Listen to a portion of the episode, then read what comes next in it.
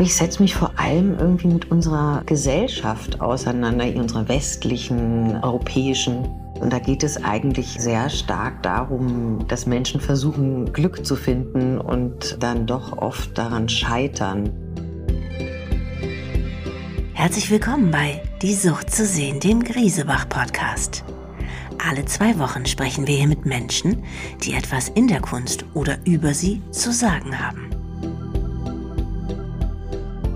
Diese Woche zu Gast ist die Regisseurin und Autorin Sonja Heiß. Was Sonja anpackt, gelingt Sonja. Ihre Bücher werden Bestseller, ihre Filme werden zur Berlinale eingeladen, mit Preisen bedacht und allerorten geliebt und gelobt. Ihr neuer ist gerade erst vor ein paar Tagen im Kino angelaufen. Er heißt Wann wird es endlich wieder so, wie es nie war? Eine Adaption des gleichnamigen Bestsellers von Joachim Meyerhoff. Und auch dieser Film ist, wie sollte es anders sein, mal wieder ein großer Wurf. Menschlich, komisch, klug, unterhaltsam und berührend. Über die Kunst, Tragisches mit leichter Hand und Alltägliches emotional zu erzählen, erzählt sie uns jetzt. Herzlich willkommen bei Die Sucht zu sehen, liebe Sonja Heiß. Hallo. Liebe Sonja Heiß, wie lebt es sich? Wollte ich äh, zunächst mal wissen, eigentlich mit deinem Nachnamen. Hast du da in letzter Zeit irgendwelche Gags dazu gehört, die dich noch überraschen oder kennst du alle? ich glaube, die kenne ich wirklich jetzt alle. Am liebsten mag ich, mag ich eigentlich Menschen, die zum Beispiel meine Kreditkarte angucken und dann lachen. Ja.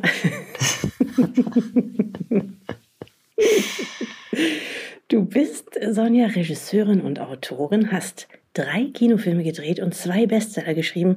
Ich kenne und liebe alles von dir, was ich gleich mal voranschicken darf, so, dass das mal raus ist. Dein neuer Film heißt Wann wird es endlich wieder so, wie es nie war? Er läuft dieser Tage auf der Berlinale und startet am 23. Februar im Kino. Und bevor wir darauf zu sprechen kommen, wollen wir dich noch ein bisschen besser kennenlernen.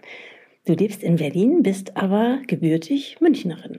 Genau, ja. Ich wohne ich aber schon fast so lange in Berlin, wie ich jemals in München gelebt habe. Seit 2000 wohne ich in Berlin. Okay, nach zehn Jahren ist man ja, glaube ich, Berlinerin. Ist man, ja? Habe ich gehört, ja. Wie würdest du dich noch beschreiben? Wie würde ich mich noch beschreiben? Hm. Ich glaube, ich bin ein relativ unkonventioneller Mensch, dem es nicht allzu wichtig ist, was andere Menschen über mich denken und was meine Arbeiten betrifft, habe ich bisher immer so diese Vision verfolgt, dass es genauso sein muss, wie ich das haben will. Und bisher noch nie was gemacht, was ich nur wegen des Geldes gemacht hätte. Insofern so eine Künstlerseele, würde ich jetzt mal sagen. Ja. Du hast in München auf der Hochschule für Film und Fernsehen studiert und dann quasi gleich einen Treffer gelandet, nämlich mit deinem Abschlussfilm Hotel Very Welcome. Erzählst du uns nochmal, worum es da ging? Das ist ein Episodenfilm, in dem äh, verschiedenste Backpacker-Typen durch Indien und Thailand reisen. Ein Ire auf der Flucht vor dem Vatersein mit einem One-Night-Stand, zwei Engländer, die Party machen auf Kopanjan, eine deutsche Sinnsuchende, die bei Osho alles aus ihrem Körper rausschüttelt und eine andere äh, deutsche Reisende, die eigentlich immer nur im Hotelzimmer am Telefon sitzt und absurde Telefonate mit einem Reiseagenten führt, die alle reisen eigentlich dahin auf der Flucht vor sich selbst, würde ich sagen, und bemerken dann äh, blöderweise, dass sie sich selbst ja auch mitnehmen, wenn sie nach Südostasien reisen und scheitern dann so ein bisschen, aber auf eine sehr humorvolle Art. Mhm. Das war 2007, wenn ich mich nicht irre, und du hast gleich mal Premiere auf der Berlinale gefeiert. Wurdest mit zahlreichen Preisen ausgezeichnet. Ziemlich gut für so einen Erstling, oder? Wie war das für dich? Ja, das war super. Da habe ich auch diesen First Steps Award gewonnen. Der ist ja immer ganz wichtig in der Filmbranche. Und das bedeutet dann halt einfach ganz klar, du kriegst äh, aller Voraussicht nach äh, etwas mehr Geld zusammen für deinen nächsten Film der dann, äh, dann hatte ich ein besseres Budget für Hedi Schneider. Okay.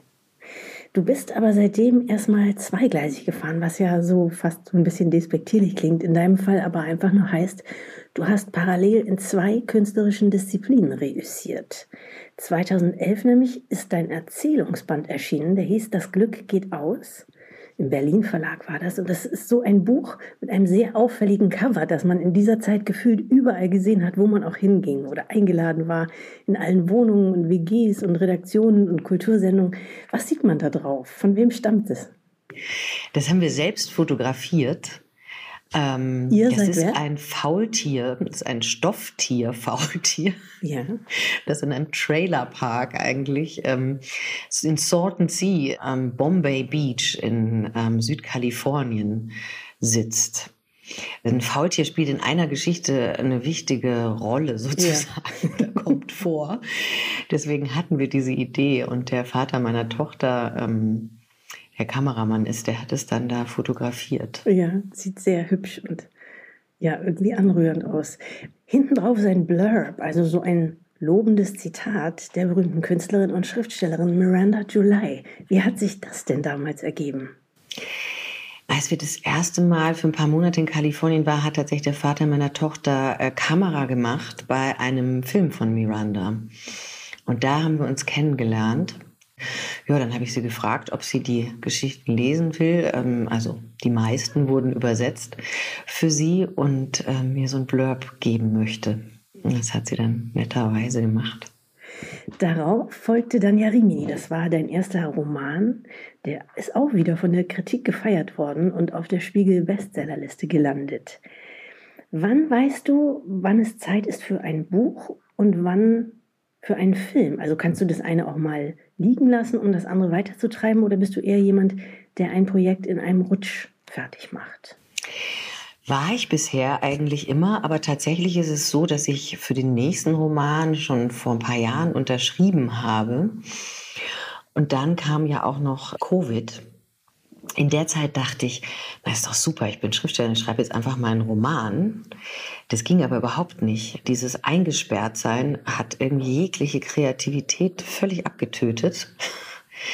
Ich habe versucht zu schreiben, ich glaube, ich habe auch 30, 40 Seiten absoluten Nonsens geschrieben. Und dann äh, war eben Zeit weiterzumachen mit dem Film, der jetzt rauskommt. Ich habe aber in der Zeit, äh, habe ich gemerkt, immer wieder Ideen gesammelt für den Roman und der hat sich in meinem Kopf weiterentwickelt. Und als ich jetzt neulich dann wirklich damit anfing, habe ich gemerkt, ich hatte 120 Sprachnotizen und sitze Gott sei Dank nicht vor einem weißen Blatt Papier. Und dann war das ziemlich einfach, auch damit anzufangen, Gott sei Dank. Weil eigentlich sind Anfänge immer von Projekten ganz schwierig und eigentlich kriege ich dann immer erst mal ein, zwei Monate nicht wirklich viel zustande, aber das ging jetzt besser. Dann kam ja 2015 dein zweiter Kinofilm, du hast ihn gerade schon erwähnt, der heißt Hedi Schneider steckt fest. Es ist ja fast äh, ungewöhnlich jetzt, wie es weitergeht, nämlich er war für den Deutschen Filmpreis in der Kategorie Drehbuch nominiert und hat in der Kategorie Beste Hauptrolle gefallen. Ungewöhnlich sage ich deshalb, weil du so einen wahnsinnigen Durchmarsch mit deinen Projekten hattest. Also du ja eigentlich nie irgendwie ja, auf die Nase gefallen bist, jedenfalls nicht sichtbar.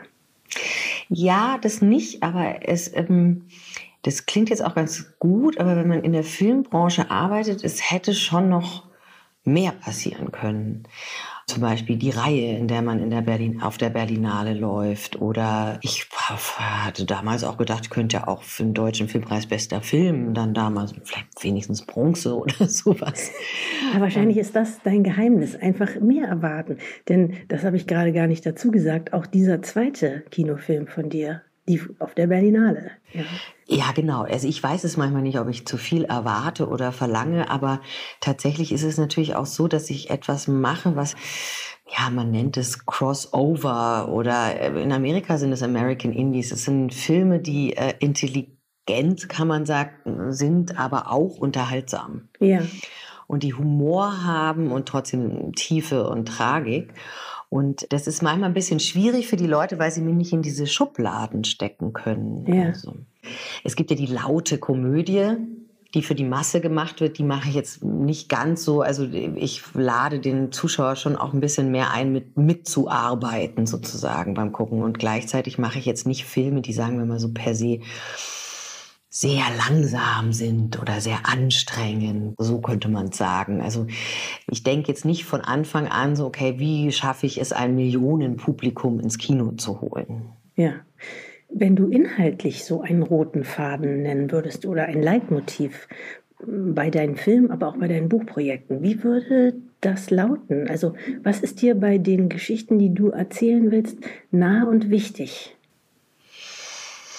Ich glaube, ich setze mich vor allem irgendwie mit unserer Gesellschaft auseinander, unserer westlichen, europäischen größtenteils. Und da geht es eigentlich äh, sehr stark darum, dass Menschen versuchen, Glück zu finden und dann doch oft daran scheitern, weil es ja auch wirklich schwierig ist. Und die Frage ja auch ist, kann das jetzt Dauerzustand sein oder ist es nur ein Moment? Und wollen wir vielleicht alle ein bisschen zu viel vom Leben? Das ist so, könnte man so als Leitmotiv vielleicht. Ja. Sie hat ein Gespür für menschliche Schwächen und Sehnsüchte, so hat dich mal ein Kritiker beschrieben. Findest du das auch passend? Für menschliche Sehnsüchte und? Für menschliche Schwächen und Sehnsüchte. Ja, ja, doch, auf jeden Fall. Es hat aber auch viel damit zu tun, sich mit sich selbst auseinanderzusetzen ne? und die für sich selbst zu definieren. Dann kann man die auch bei anderen besser verstehen. Ja. Nun läuft also wieder auf der Berlinale dein neuer Film. Wie ist das mit so langen Filmtiteln wie diesen? Gibt es da irgendwas zu beachten? Man muss die ja auch irgendwie aufs Filmplakat quetschen. Ja, das war schwierig, diesen Titel. Also der konnte ja nicht geändert werden, weil natürlich musste der Film so heißen wie die Vorlage, der Roman von Joachim Meyerhoff, damit auch die Leser dann hoffentlich alle ins Kino gehen. Und das tatsächlich die Länge des Titels, also ganz schwer war das im Vorspann. Wir haben, glaube ich, mit der Titeldesignerin da wochenlang rumprobiert, wie wir das schaffen, dass das gut aussieht, gleichzeitig lesbar ist und gleichzeitig aber das Bild darunter nicht äh, völlig verschwindet. Ja.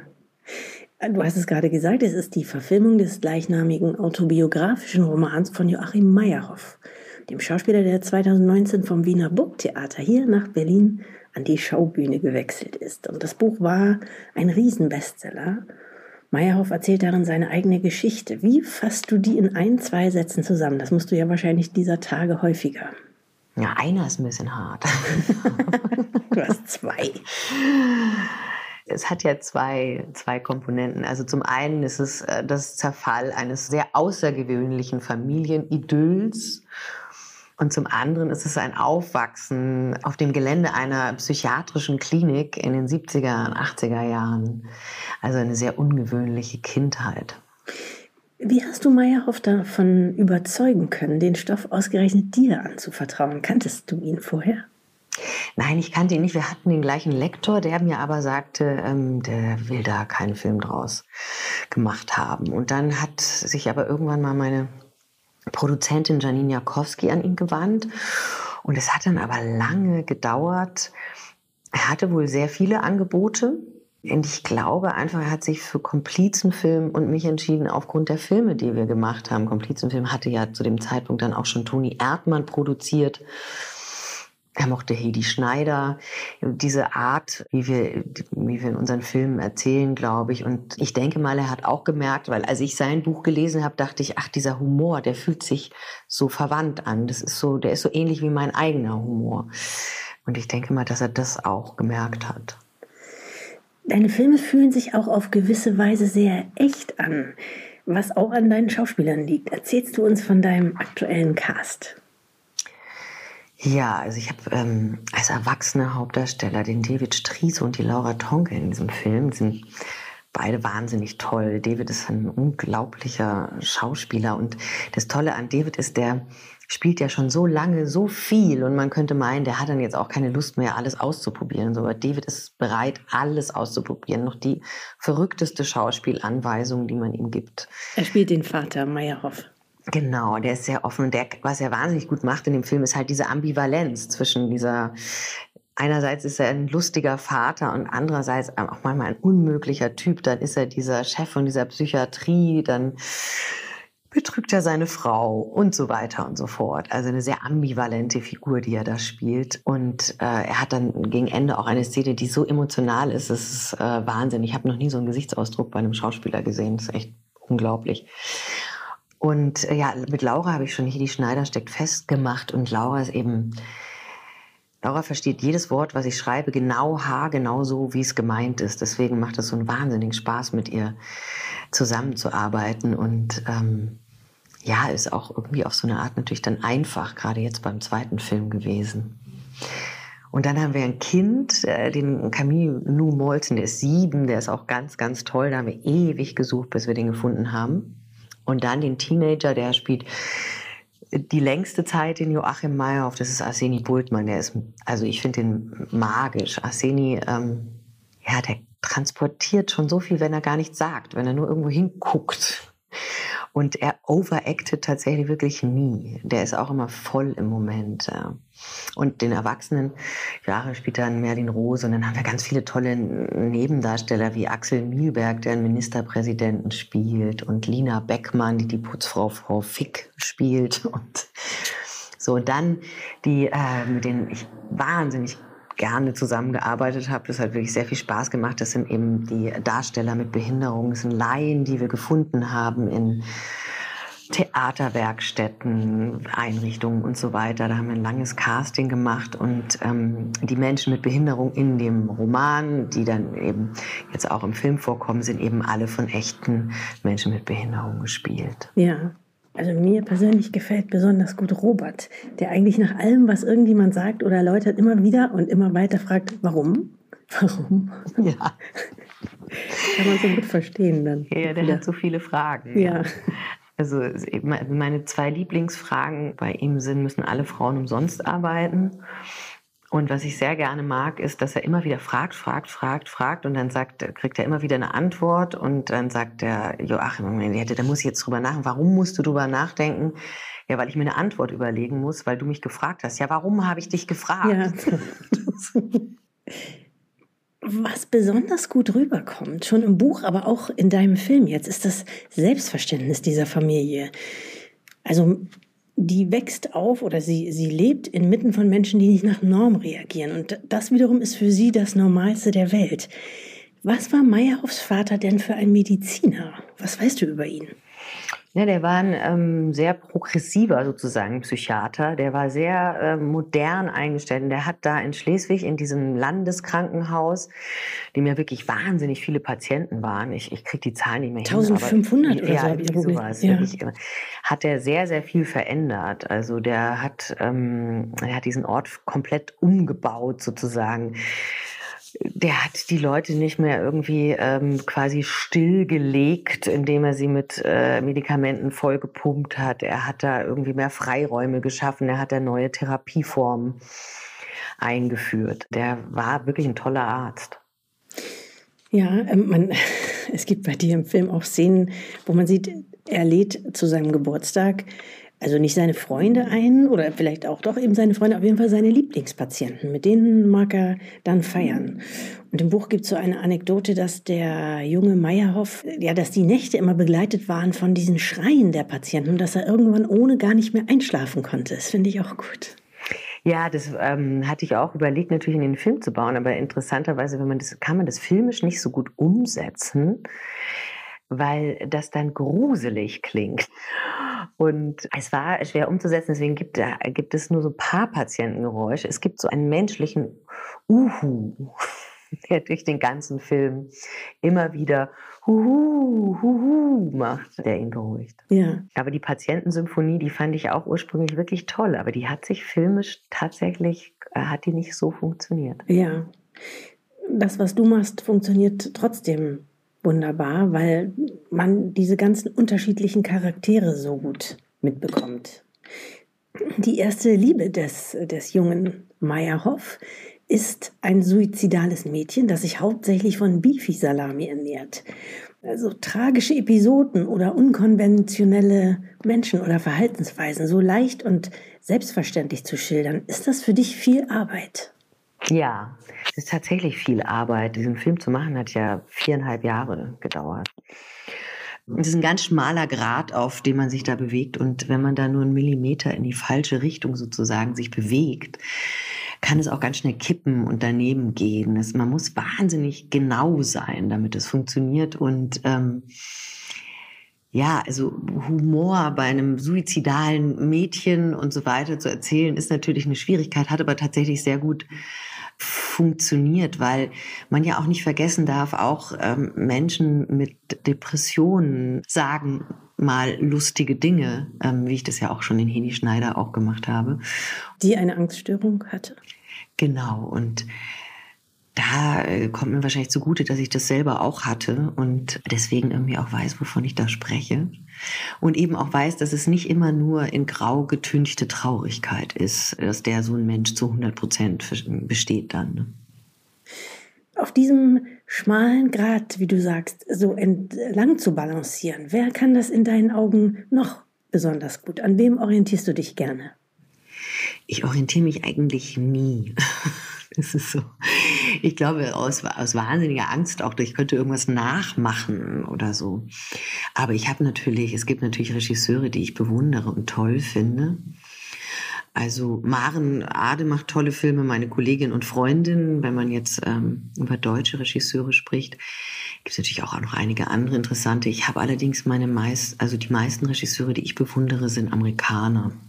Also insbesondere P.T. Anderson ist mein absoluter Lieblingsregisseur und ähm, Ang Lee finde ich auch toll. Okay. Gerade schreibst du, habe ich gelesen, schon wieder an deinem zweiten Roman. Kaum ist der Film, er ist ja noch nicht draußen, ja. Kaum ist der Film fast raus, hast du schon wieder deinen nächsten Roman am Wickel. Können wir uns den auch in dieser jetzt beschriebenen ja, Tradition oder Art und Weise vorstellen? Liegt da auch wieder Tragik und Lustiges nah beieinander? Ich denke ja, weil ich irgendwie, das ist so mein Blick aufs Leben. Also ich habe dann, manchmal sage ich auch, ich mache das jetzt einfach nur noch ernst. Aber wenn ich dann schreibe, dann kommt es irgendwie auch von selbst, weil irgendwie ist es, glaube ich, mein Blick aufs Leben. Und das Leben ist nun mal auch manchmal ganz schön komisch, äh, während es ganz schön furchtbar ist. Mhm. Es ist ja dieses, ähm, liebe Sonja, ein Kunstpodcast und natürlich ist Film, Filme machen auch eine Kunst. Aber hast du denn oder wie ist dein, wie ist dein Verhältnis zur bildenden Kunst? Ich bin ein wahnsinniger Fan von Fotografie, allerdings Malerei, da bin ich nicht so wahnsinnig bewandert. Ich bin ein großer Ästhet und ich beurteile das eigentlich meistens nach Schönheit. Das ist natürlich. Welche, welche Fotografien gefallen dir oder welcher Fotograf, welche Fotografin? Ähm, mein Lieblingsfotograf ist William Eggleston tatsächlich. Und viele Sachen von früher wie Diane Arbus und so weiter. Ähm, aber ich sehe auch immer wieder moderne Sachen, die ich gerne mag. Mein Verhältnis zu Videokunst ist total gespalten als Filmemacherin. Okay, weil das eine ganz andere Art zu, ja, zu erzählen ist wahrscheinlich, oder? Ich denke, ich finde das manchmal so einfach. Ich denke dann immer, kann ich doch auch machen. Ähm, sollen die mal eine ganze Szene drehen mit Kontinuität und so weiter und so fort. Das ist schwierig und nicht irgendwie, keine Ahnung, jemand badet in einer Badewanne an einer Tankstelle oder so. Verfolgt natürlich einen anderen Zweck, klar. Ja, natürlich. Es ist, es ist ganz lustig. Das ist genauso, wie ich ähm, auch manchmal Probleme habe mit Theater, weil ich ja immer darauf bedacht bin, dass die Schauspieler möglichst realistisch spielen. Und wenn ich dann im Theater sitze, denke ich mal, wie spielen die denn? Und warum reden die so artikuliert? Ja, und so laut. Deutlich. Und warum ist das alles so groß? Jetzt stellen wir in diesem äh, Podcast unseren Gästen immer die zwei gleichen Abschlussfragen. Deshalb kriegst sie jetzt auch du. Die erste ist, welches ist dein Lieblingsmuseum? Ich mag die Berlinische Galerie lustigerweise wahnsinnig gerne. Okay. Was magst du da? Ich äh, finde, die machen, äh, die machen oft tolle Ausstellungen. Die haben halt viel Fotografie, ne? genauso wie CO Berlin. Das mag ich auch sehr gerne nachdem ich ein Fotografiefreund bin, sind das meine Lieblingsmuseen eigentlich. Und das Kunstwerk, das du dir aussuchen würdest, wenn du die freie Wahl hättest, welches wäre das? Ach, so einen alten Meister aus der Eremitage würde ich vielleicht nehmen. Okay. so ein Holländer. Was fürs Wohnzimmer? Ein Holländer, okay. Aber keinen bestimmten, da, bist du, da willst du mal nicht so sein. Ja, ja, nee. Das fand ich übrigens auch ein tolles Museum, muss man ja mal sagen. Ja, da habe ich einige ganz gute Sachen gesehen, fand ich. Sehr schön, liebe Sonja. Dann, dann danke ich dir für dieses schöne, heitere Gespräch und wünsche deinem Film genau die Aufmerksamkeit, die er verdient. Also eine große Menge. Ich danke dir vielmals. Das war Folge 61 von Die Sucht zu sehen. Wir freuen uns schon wieder auf unsere nächsten Gäste und auf Sie zwei Wochen neu auf griesebach.com und überall, wo es Podcasts gibt.